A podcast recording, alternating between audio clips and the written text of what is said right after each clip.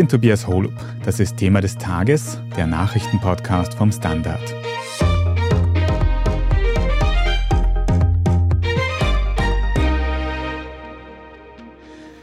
Könnten die Atomgefahr und blutige Kriege im Nahen Osten bald zu Ende sein? Dafür spricht ein neues Abkommen zwischen den verfeindeten Staaten Iran und Saudi-Arabien. Das Außergewöhnliche daran, vermittelt und unterschrieben wurde das Abkommen in China. Wir sprechen heute darüber, wie China es geschafft hat, sich im Nahen Osten diplomatisch durchzusetzen und was das für die aktuellen Krisen in der Region bedeutet. Und wir fragen nach, ob China als einflussreiche Weltmacht nun zunehmend die USA ablösen könnte. Gudrun Harrer, mit dir haben wir hier im Podcast schon sehr oft über verschiedene Krisen und Themen gesprochen, die den Nahen Osten betreffen. Und da ist jetzt eben ein Abkommen unterzeichnet worden, das viele von diesen Themen betreffen könnte, konkret zwischen dem Iran und Saudi-Arabien. Was ist denn in diesem Abkommen jetzt konkret vereinbart worden? Ja, es ist die Wiederaufnahme der diplomatischen Beziehungen.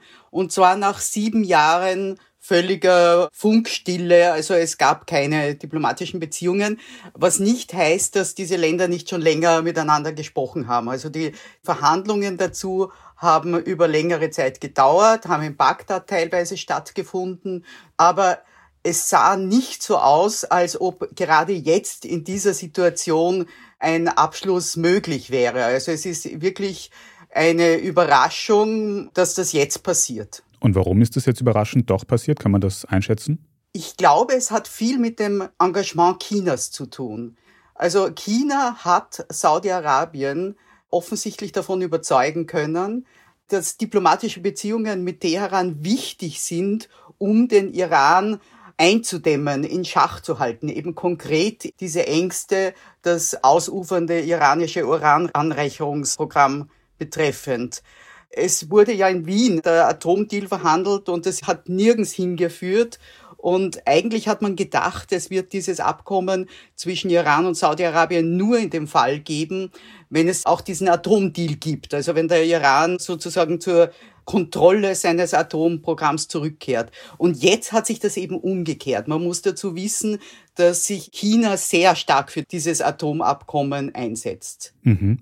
Welche Rolle China da spielt, müssen wir uns später noch ein bisschen ausführlicher anschauen, weil das ist sehr interessant. Ja. Aber als Anfang noch für den Kontext, warum ist denn zwischen Iran und Saudi-Arabien in den letzten Jahren bisher nicht gesprochen worden? Oder zumindest nicht in größerem Ausmaß, dass es diplomatische Beziehungen gegeben hat. Warum ist das so? Ja, es ist natürlich eine lange Geschichte die eigentlich mit der Islamischen Revolution 1979 beginnt. Vorher waren ja beide Länder Partner der USA und dann blieb nur Saudi-Arabien über und unter dem Mullahs ist eben Iran auf eine ganz andere Seite, US-feindliche und Israel-feindliche Seite gewechselt. Das wurde aber irgendwie gemanagt. Also es ist nie zu einer Eskalation gekommen. Und dass sich das so dramatisch verschlechtert, dazu hat die US-Invasion im Irak 2003 beigetragen. Denn der Sturz Saddam Husseins im Irak hat den Iran unglaublich gestärkt. Man kann sagen, eigentlich der Aufstieg des Iran als hegemoniale Macht in der Region ist ein Produkt dieser US-Invasion im Irak. Und natürlich hat es dann auch die Spannungen mit dem anderen möchte gern Hegemon in der Region, eben Saudi-Arabien, vergrößert und das ist immer schlimmer geworden.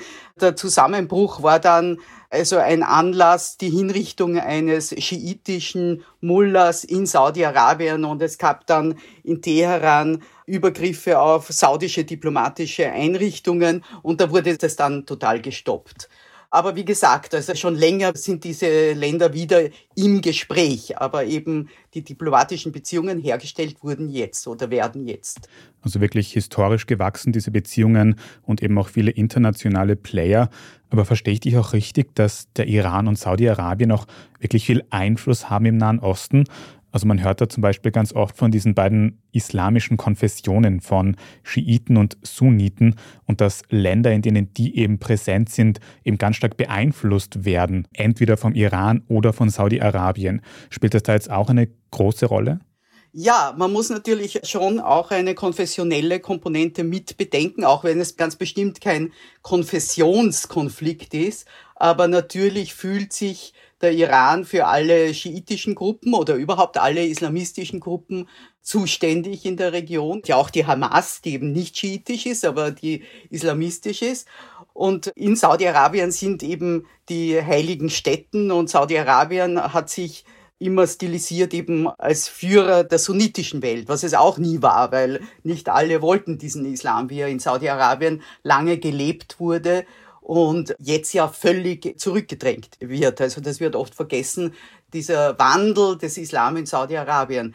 Also drum haben beide Länder natürlich Einfluss auf Stellvertretergruppen, wobei das im Falle des Iran völlig ins Groteske überhöht ist. Also der Iran operiert wirklich in vielen arabischen Ländern mit Stellvertretern. Ganz, ganz bekannt ist das natürlich im Libanon mit der Hisbollah, die wirklich auch ein iranisches Produkt ist in Wirklichkeit. Oder mit den Houthi-Rebellen, die ja noch immer große Teile und die Hauptstadt Sanaa im Jemen unter ihrer Kontrolle haben, die bestimmt kein iranisches Produkt sind, aber eben vom Iran unterstützt werden. In Syrien ist der Iran präsent, ganz schlimm im Irak, wo ja die iranhörigen schiitischen Milizen auch in der Politik sind. Also es war wirklich ein Konflikt, der einfach in viele arabische Länder hineinspielt. Und diese Konflikte dort sind nicht zu lösen, wenn es nicht irgendeine Konfliktlösung auf höherer Ebene, eben auf politischer iranisch-saudischer gibt. Und das wird jetzt möglich. Das ist noch nicht passiert. Also das ist ja überhaupt nicht gesagt, dass das alles klappt. Aber es ist ein erster Schritt. Ein erster Schritt ist diese Annäherung, von der wir gesprochen haben. Glaubst du, die könnte in den nächsten Monaten oder Jahren dazu führen, dass eben einige von diesen Konflikten, die du angesprochen hast, im Jemen oder in Syrien zum Beispiel, quasi befriedet werden, wenn man das so sagen kann? Ich würde eher sagen, unter Kontrolle kommen. Also wenn das klappt, wird der Iran wahrscheinlich schon seine Stellvertreter anhalten, wieder Konsens zu suchen. Ne? Das hat dann verschiedene Auswirkungen. Also im Libanon zum Beispiel wird die Hisbollah akzeptieren müssen, irgendeinen Konsens mit den anderen zu finden. Also da ist zum Beispiel die Präsidentenwahl blockiert. Also es könnte sein, dass dann eine Präsidentenwahl im Libanon möglich wird, wenn sich die Gruppen wie die Hisbollah auf der einen Seite und die sunnitischen Politiker, die nach Riyadh schauen, eben sich irgendwie einigen. Andererseits hat es natürlich schon auch negative Auswirkungen in dem Sinn, also negativ äh, aus unserer Sicht, dass Assad in Syrien und damit auch die Hisbollah in Syrien einfach auch gestärkt werden. Also ich glaube, es gibt einen großen Gewinner und das ist auch Assad, weil die Normalisierung wird dann wahrscheinlich auch mit Syrien kommen. Also da tut ja auch ein arabisches Land nach dem anderen mit Damaskus eben Beziehungen wieder aufnehmen. Und vielleicht kommt das auch von Saudi-Arabien. Mhm. Wirklich ein schwieriges Thema, wenn da auch Bürgerkriege involviert sind. Du sprichst da Bashar al-Assad an, den Diktator in Syrien, der im Krieg in Syrien ja auch für sehr viel Tod und Zerstörung gesorgt hat in den letzten Jahren und der jetzt anscheinend auch von so einem Abkommen profitieren könnte im Endeffekt. Aber du hast auch schon ein anderes ganz großes Thema angesprochen, nämlich das Atomprogramm im Iran, wo sich viele Länder Sorgen machen, dass der Iran eben wirklich Atomwaffen produzieren könnte und sie dadurch bedrohen könnte. Ist denn die iranische Atomgefahr, wenn man das so sagen kann, durch dieses aktuelle Abkommen jetzt irgendwie gemindert worden oder gebannt worden? Nein, überhaupt noch nicht. Also da gibt es keine Veränderung. Aber wie gesagt, China will, dass der Iran in Richtung Atomdeal geht. China will nicht, dass das iranische Urananreicherungsprogramm eben in die Waffenfähigkeit geht. Also es wird dann schon auch mehr Druck auf den Iran sein, da zu irgendeiner Regelung zurückzukehren. Aber das Problem ist da und das Problem bleibt beunruhigend. Aber China ist es eben gelungen, zu sagen, wir müssen mit dem Iran eher reden als nicht reden, dann wird es nur noch schlimmer. Und wie denkst du, dass es da weitergeht? Könnten da jetzt die Verhandlungen um ein Atomabkommen auch wieder Fahrt aufnehmen in Folge von diesem Abkommen? Es ist schwierig, weil diese Verhandlungen um das Atomabkommen haben natürlich in einer anderen Zeit stattgefunden. Seitdem die Proteste der Frauen und anderer Gruppen im Iran so brutal niedergeschlagen worden sind, ist das natürlich politisch für andere Partner dieses Atomdeals wie eben die europäischen Staaten viel, viel schwieriger geworden, so einen Deal mit dem Iran abzuschließen. Weil von diesem Deal würde ja der Iran wirtschaftlich profitieren. Also wie kann man momentan einem Iran helfen, dass der wirtschaftlich profitiert in dieser Situation, wo er Todesurteile verhängt und vollstreckt gegen Demonstranten? Also ich halte das für politisch fast unmöglich, aber es bleibt einfach diese brennende Frage, wie kriegen wir den Iran, wie kriegen wir das iranische Atomprogramm wieder irgendwie unter Kontrolle. Und das ist auch ein ganz wichtiger Aspekt des Deals. In der letzten Zeit wurde wieder mehr diskutiert und spekuliert, eben angesichts der hohen Anreicherungsgrade, die Iran erreicht hat, dass Israel mit einem Militärschlag iranische Atomanlagen zerstören könnte. Und dass Saudi-Arabien mit dem Iran jetzt das unterschreibt, ist auch eine Botschaft Saudi-Arabiens an Israel, um zu sagen, wir wollen das nicht, wir wollen keinen neuen Krieg, wir wollen aus dem Krieg im Jemen raus und da müssen wir uns auch irgendwie mit dem Iran einigen, aber wir wollen jetzt nicht, dass da eben eine Eskalation im Nahen Osten stattfindet, die die ganze Region entzünden könnte. Weil ein israelischer Militärschlag im Iran ist die eine Seite, aber man weiß ja nicht, was dann folgen würde. Also der Iran würde dann bestimmt alle seine Stellvertretergruppen aktivieren und es könnte wirklich schlimm ausgehen. Und Saudi-Arabien, von dem ja Israel will, dass es mit Israel eine Normalisierung abschließt, lässt eben Jerusalem ausrichten, ja, wir wollen eigentlich keinen Krieg. Mhm. Also wenn ich dich richtig verstehe, ist so das Motiv von Saudi-Arabien ein bisschen die Deeskalation in der Region. Auf der anderen Seite, was ist denn für den Iran der Grund, dieses Abkommen abzuschließen, wenn es da jetzt doch zu größeren politischen Zugeständnissen kommen könnte in diesen Stellvertreterkriegen, möglicherweise auch in Bezug auf ein Atomabkommen? Warum hat der Iran das unterschrieben?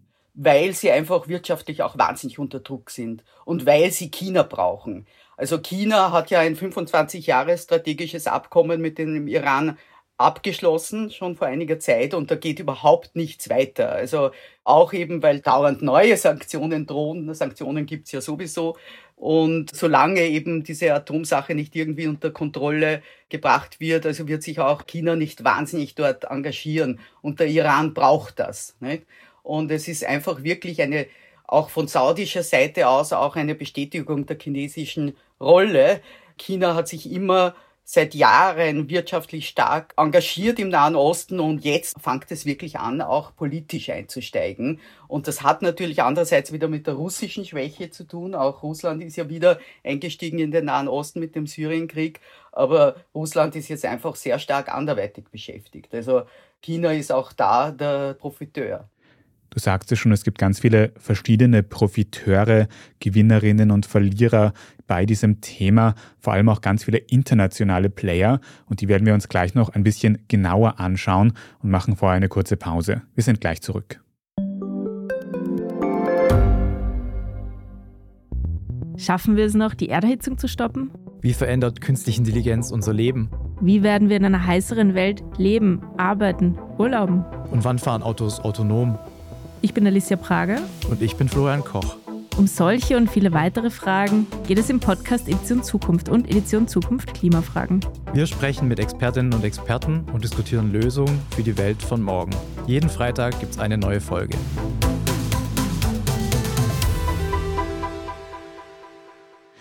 Gudrun, du hast vorher schon angesprochen, dass Saudi-Arabien mit diesem Abkommen auch an Israel insbesondere ein Signal senden möchte, dass es eben in der Region zu keiner größeren Eskalation mehr kommen soll. Kann sich die israelische Regierung jetzt durch dieses Abkommen also ein bisschen zurücklehnen und sicherer fühlen? Kann man das so sagen? Nein, überhaupt nicht. Also aus israelischer Sicht nicht. Also vielleicht wird ja es auch für Israel etwas Gutes bewirken, nämlich wenn es wirklich zu einer Kontrolle des iranischen Atomprogramms kommt. Aber das war natürlich nicht der strategische Plan Israels. Also Israel will dieses Atomabkommen nicht, also eigentlich als einziger Staat absolut nicht. Und vor allem Israel wollte und hat es ja auch getan mit einigem Erfolg, eine starke israelisch-arabische Front gegen den Iran schmieden. Und das passiert auch und das wird sich auch nicht sofort ändern. Also man darf überhaupt nicht erwarten, dass jetzt Saudi-Arabien aufhört, sich gegen den Iran aufzurüsten oder dass der Iran aufhört, in sein Raketenprogramm zu investieren oder so. Das wird nicht passieren. Also das geht weiter.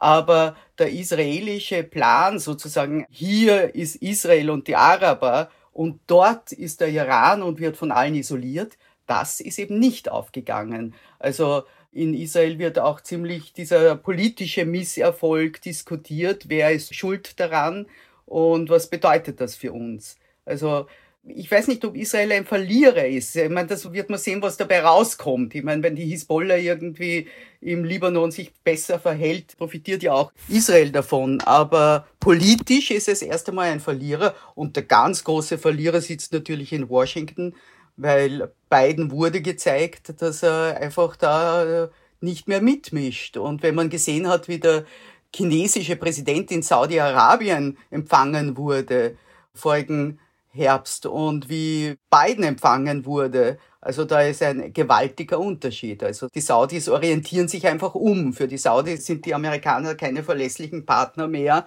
und sie ziehen die Konsequenzen. Warum ist das so? Es war ja die USA in dem Gebiet eigentlich lange sehr einflussreich, sehr involviert und gerade mit Saudi-Arabien sehr eng verbündet. Warum verschiebt sich das jetzt da Richtung China anscheinend? Ja, es hat damit angefangen, dass auch Öl viel weniger wichtig wurde für die USA. Also die Energiesicherheit, die jahrzehntelang dieser Raum und besonders die Saudis natürlich garantiert haben, das ist nicht mehr so wichtig. Und die Amerikaner haben angefangen, sich zurückzuziehen aus der Region. Das war so ungefähr das Einzige, was Obama und Donald Trump eigentlich gemeinsam hatten, dass sie beide gesagt haben, wir wollen eigentlich da raus. Also dieser Rückzug der USA aus dem Nahen Osten findet statt und das hat ein Vakuum hinterlassen und das wird jetzt gefühlt. Und dazu kommt noch etwas sehr Persönliches, nämlich das Verhältnis von Biden und dem starken Mann in Saudi-Arabien, dem saudischen Kronprinzen Mohammed bin Salman, der ja von der CIA eben und von Biden für den Mord an Jamal Khashoggi verantwortlich gemacht wird, dem saudischen Publizisten, der ja in den USA gelebt hat der in 2018 im saudischen Generalkonsulat in Istanbul umgebracht wurde, bestialisch. Und Biden hat versucht, an Saudi-Arabien ein Exempel einer wertebasierten Außenpolitik zu statuieren und hat wirklich die Beziehungen zu Saudi-Arabien verschlechtert.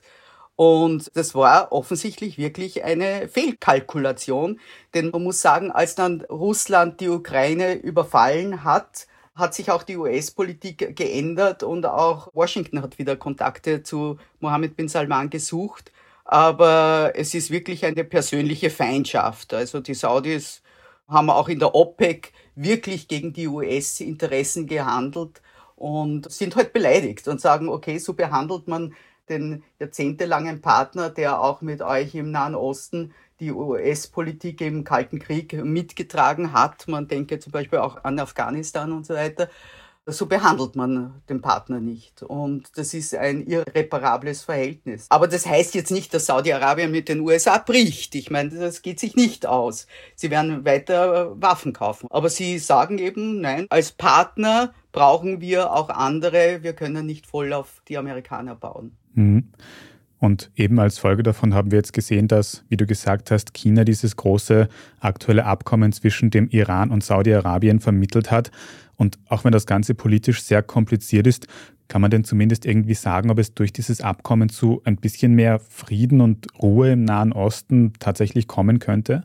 Also das ist sehr schwer zu sagen. Das werden wir wirklich sehen. Also man muss schon auch fürchten, dass der Iran sich gestärkt fühlt und überhaupt nicht an einen Politikwechsel denkt. Also, dass der Iran das jetzt sozusagen geschenkt bekommt, diese besseren Beziehungen. Also, und es ist auch überhaupt nicht gesagt, dass das alles klappt und dieses Abkommen dann wirklich mit Leben erfüllt wird. Also China wird sich darum bemühen. Dazu gehören natürlich auch viele wirtschaftliche Anreize. Für die Saudis übrigens durchaus auch die nukleare Frage. Äh, sie hätten ja gerne auch ein Atomprogramm und die Amerikaner haben in dieser Beziehung immer die kalte Schulter gezeigt und vielleicht gibt Ihnen China auch nukleare Kooperation. Also es wird viele Anreize geben, aber das ist noch lange nicht, wie man so schön sagt, in trockenen Tüchern. Für die betroffenen Staaten, die wir ja erwähnt haben, also Irak, Jemen, Syrien, Libanon, könnte es schon innerhalb dieser Länder eben die Hoffnung geben, dass sich jetzt diese Gruppen wieder irgendwie zusammenraufen. Wie gesagt, in Syrien heißt das natürlich auch eine Stärkung der Rolle Assad, das muss man ganz klar sagen. Also mehr Frieden und Ruhe würde ich jetzt sofort nicht sehen. Es ist einfach ein neues Spiel, das gespielt wird. Und insofern ist es spannend zu sehen, ob eben China da wirklich politischen Einfluss hat und da was bewirken kann. Also wie gesagt, die große Frage, kriegen wir Iran und das iranische Atomprogramm zumindest irgendwie wieder unter Kontrolle? Und das wäre schon eine gute Nachricht, wenn das gelingt, weil das kann man nicht einfach wegschieben und sagen, okay, der Atomdeal ist gescheitert, hurra, ist nix. Also ich hoffe, dass es gute Seiten haben wird, auch wenn es wirklich auch negative hat, nämlich wieder einen Deal mit dem Iran. Es ist noch einiges offen und es wird sich noch einiges entwickeln in den nächsten Monaten. Wir werden auch gleich noch ein bisschen ausführlicher über eben diese Rolle von China sprechen, die du schon ganz oft angesprochen hast. Aber danke mal dir, dass du uns unsere schwierigen Fragen heute alle beantwortet hast. Bis hierhin, Gudrun Harrer. Gerne. Sprechen wir also noch ein bisschen ausführlicher über die Rolle, die China in dieser ganzen Geschichte spielt und über China haben wir mit dir, Philipp Mattheis, schon öfter geredet. Du bist China-Experte und schreibst darüber oft für den Standard. Und dazu meine erste große Frage. Warum macht sich denn China überhaupt die Mühe, im Nahen Osten hier so groß zu vermitteln? Was hat die Regierung in Peking von diesem ganzen Deal im Nahen Osten? Also das spielt sich auf mehreren Ebenen ab. Zum einen muss man mal sagen, es ist auf jeden Fall erstmal ein großer diplomatischer Erfolg. Ja? Also China tritt in einer Region als Friedensvermittler auf, die bisher eigentlich von den USA dominiert war. Und man kann davon ausgehen, dass sich da viele in Washington und vielleicht auch in Tel Aviv gerade so ein bisschen die Köpfe raufen und sich fragen, wie ist das denn passiert, ja. Zum Hintergrund muss man wissen, es gibt zwei ganz große wirtschaftliche Ziele, die China da verfolgt. Also zum einen mal glaube ich, schätzen wir China oft etwas falsch ein, wenn es um Sachen Energiewende geht. Ich glaube, Peking hat in erster Linie, sagen wir mal so, Energiesicherheit im Vordergrund und nicht so sehr unbedingt eine Energiewende. Und jetzt, glaube ich, hat man da schon eine Lücke gesehen. Man meint, okay, der Westen verfolgt jetzt sehr stark diesen Schwenk in regenerative Energien. Ich glaube, in Peking ist man sich sehr bewusst dessen, dass man weiterhin noch mehr Öl brauchen wird. Man ist bereits jetzt schon der größte Erdölimporteur von Saudi-Arabien. Und dann, das ist jetzt ein bisschen komplexerer Zusammenhalt, aber es geht auch, das ist ein nachhaltiges Ziel von Peking, die Rolle des US-Dollars als globale Leitwährung zu ersetzen oder zumindest zu schwächen. Das ist ein bisschen komplexe wirtschaftliche Geschichte, aber sagen wir mal so ungefähr seit Mitte der 70ern gibt es das, was man den Petrodollar nennt. Das heißt, Damals haben die USA Saudi-Arabien davon überzeugen können, doch ihr komplettes Öl immer in US-Dollar abzurechnen. Und das Wichtige ist, nicht nur, wenn sie es an die USA verkaufen, sondern auch, wenn sie es an andere Staaten, an Europa oder an Japan oder irgendjemand anderes verkaufen. Ja deshalb hat man diesen Status mittlerweile des Dollars als Leitwährung, dass eigentlich ein Großteil nicht nur Energie, sondern ein Großteil aller Waren weltweit in US-Dollar abgerechnet werden.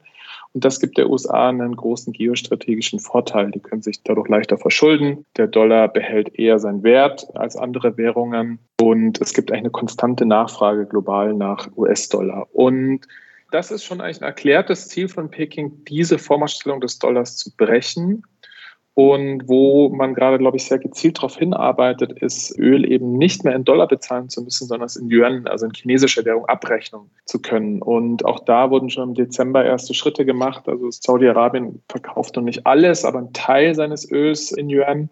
Und in Shanghai wurde auch eine Börse eingerichtet, um solche Transaktionen abwickeln zu können. Um es zusammenzufassen, ist einerseits ein ganz klarer, sichtbarer diplomatischer Erfolg. Und im Hintergrund spielen eine ganze Menge geostrategische, ökonomische Faktoren eine Rolle, warum China sozusagen da in die Lücke gesprungen ist, die die USA vielleicht auch offen gelassen haben in den letzten Jahren. Ja. Besonders was das Diplomatische angeht, erinnert mich die Situation jetzt auch ein bisschen an den Ukraine-Krieg, wo ja China auch versucht hat, sich diplomatisch mehr einzubringen mit einer Art Friedensplan vor einigen Wochen. Könnte jetzt dieser diplomatische Erfolg im Nahen Osten da der chinesischen Regierung auch so eine Art Aufwind geben, dass man auch probiert, in der Ukraine sich wieder stärker als Vermittler in einzubringen? Ja, also absolut. Das ist natürlich, wie gesagt, ein Riesenerfolg für die Chinesen.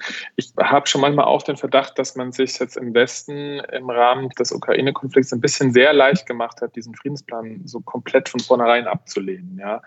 Man, man kann sicherlich über die Punkte streiten, aber es war natürlich erstmal ein Erfolg, dass China überhaupt als einzige Macht quasi einen Friedensplan vorlegt und das sonst von niemand anders gekommen ist. Ja? Also das wertet erstmal China als Akteur auf.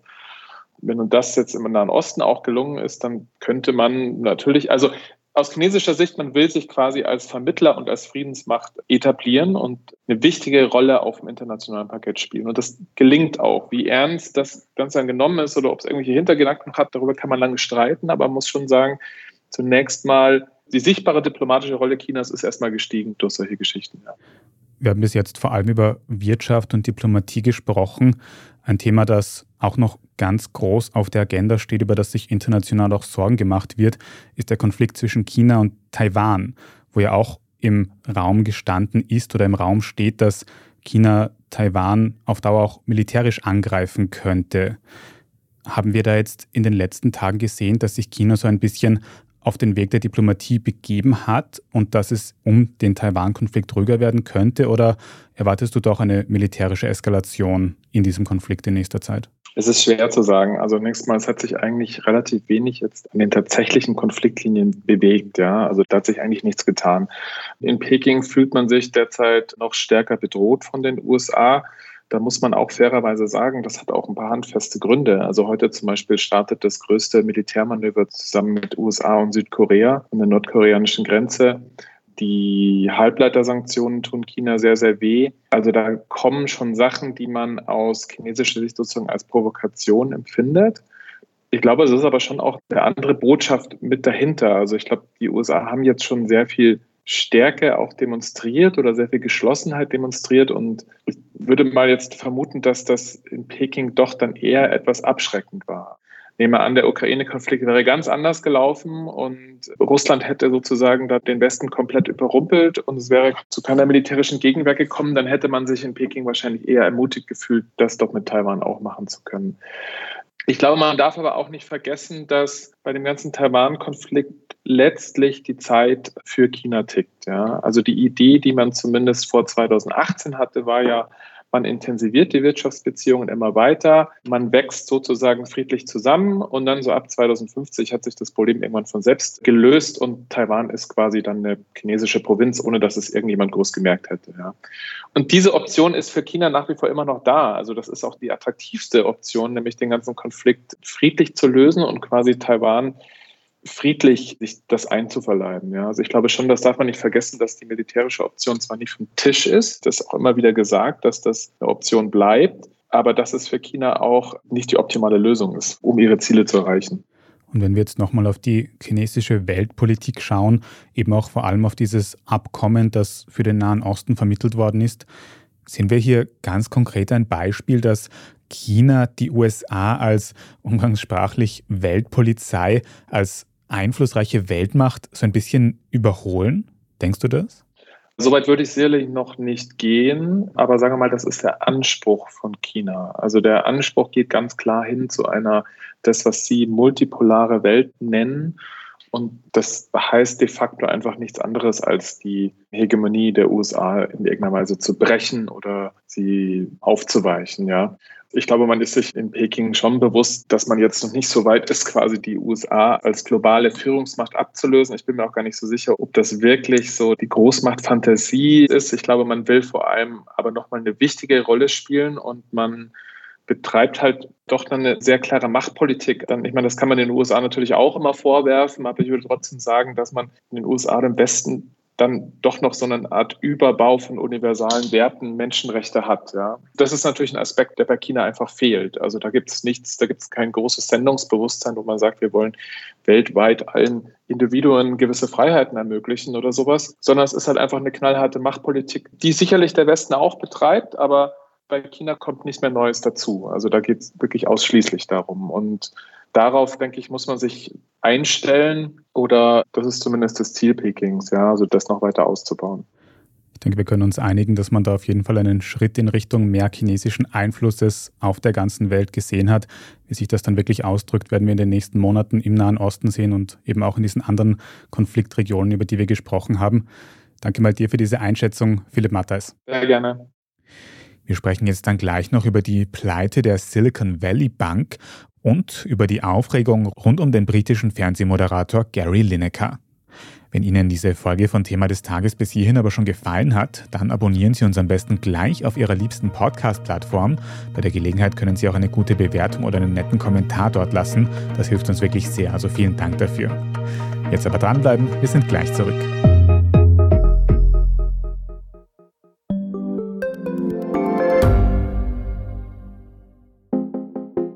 Eine offene Beziehung. Wie funktioniert das? Und wie sieht eigentlich die Arbeit einer Domina aus? Was erlebt ein Arzt in einer Eifersuchtsklinik? Ich bin Nadja Kupser. Und ich bin Kevin Recher. Wir führen ehrliche Gespräche über Liebe und Sex. In Beziehungsweise ist kein Thema tabu. Jeden zweiten Samstag eine neue Folge. Überall, wo es Podcasts gibt. Und hier ist, was Sie heute sonst noch wissen müssen. Erstens, übers vergangene Wochenende ist die US-amerikanische Silicon Valley Bank, kurz SVB, in Insolvenz gegangen. Die Bank ist auf Geschäfte mit Startups und Tech-Unternehmen spezialisiert, weil es in dieser Branche schon länger Turbulenzen gab, ist die SVB jetzt aber durch die aktuell steigenden Zinsen unter Druck geraten und schließlich pleite gegangen. Die KundInnen der SVB sollen ihre Einlagen laut US-Behörden ersetzt bekommen. Wie es mit der Bank selbst weitergeht, ist aber noch nicht geklärt. Ein Tochterunternehmen in Großbritannien wurde bereits von einer anderen Bank übernommen. Weil sich eine Bankenpleite auch auf viele andere Banken auswirkt, fürchten ExpertInnen jetzt, dass es zu einer neuen Bankenkrise kommen könnte. Aktuell ist diese Gefahr demnach aber noch überschaubar. Zweitens, in Großbritannien gab es zuletzt Aufregung um den Fernsehmoderator und Ex-Fußballstar Gary Lineker. Der hatte sich in einem Tweet über die strengen Anti-Migrationspläne der britischen Regierung aufgeregt und diese mit Nazi-Duktus verglichen. Daraufhin wurde er von seinem Arbeitgeber, der öffentlich-rechtlichen BBC, suspendiert und das hat dann zu einem Aufschrei und Boykott durch Zuseherinnen und TV-Kollegen geführt. Sie haben gesagt, Lineker solle seine Meinung sagen dürfen und die BBC dürfe sich nicht an die Regierung anbiedern. Heute am Montag hat der BBC-Direktor dann angekündigt, dass Lineker doch wieder im Fernsehen auftreten darf und dass die Social-Media-Richtlinien der BBC überarbeitet werden sollen. Und drittens, in der Nacht auf heute Montag sind die Filmpreise bei den Oscars verliehen worden. Die meisten Preise, nämlich gleich sieben Stück, sind an den Film Everything Everywhere All at Once gegangen. Zum Beispiel jene für den besten Film, die beste weibliche Hauptdarstellerin Michelle Yeoh und die beste Regie. In dem Film geht es um das Multiversum und alternative Realitäten und der Film ist auch besonders für seine Repräsentation von asiatisch-amerikanisch-stammigen SchauspielerInnen gelobt worden. Ebenfalls abgeräumt hat der deutsche Antikriegsfilm im Westen nichts Neues. Der hat vier Goldstatuen gewonnen, unter anderem für den besten Auslandsfilm. Hauptdarsteller dabei war übrigens der Österreicher Felix Kammerer. Für ihn persönlich hat es aber keinen Oscar gegeben. Bester männlicher Hauptdarsteller wurde Brandon Fraser für die Rolle eines stark übergewichtigen Lehrers im Film The Whale. Alle weiteren Kategorien und GewinnerInnen können Sie auf der Standard.at nachlesen. Dort finden Sie auch noch viele weitere Artikel, zum Beispiel über die Red Carpet Outfits bei den diesjährigen Oscars. Falls Sie noch nicht genug von Standard Podcasts haben, dann kann ich Ihnen sehr unseren Schwester-Podcast Inside Austria empfehlen. Da hören Sie in der aktuellen Folge alles über Hans-Peter Doskozil, den SPÖ-Landeshauptmann im Burgenland, der ganz nebenbei ja auch ganz maßgeblich in die SPÖ-Führungsdebatte involviert ist. Inside Austria hören Sie überall, wo es Podcasts gibt. Falls Sie uns noch irgendetwas sagen möchten, dann schreiben Sie gerne eine Mail an podcast.derstandard.at. Und wenn Sie unsere journalistische Arbeit hier beim Standard unterstützen möchten, dann können Sie zum Beispiel ein Standard-Abo abschließen. Wenn Sie ein bisschen einfacher anfangen möchten, dann geht das zum Beispiel, indem Sie ein paar Euro für ein Premium-Abo auf Apple Podcasts zahlen. Dann können Sie Thema des Tages in Zukunft auch ohne Werbung hören. Dankeschön für jede Unterstützung. Ich bin Tobias Holub. Danke auch fürs Zuhören und bis zum nächsten Mal.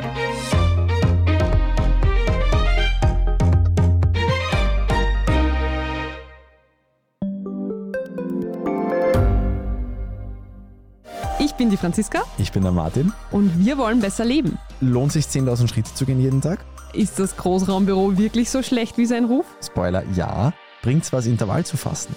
Wir fragen die, die es wirklich wissen und probieren es auch gleich selber aus. Bei Besser Leben, jeden Donnerstag eine neue Folge.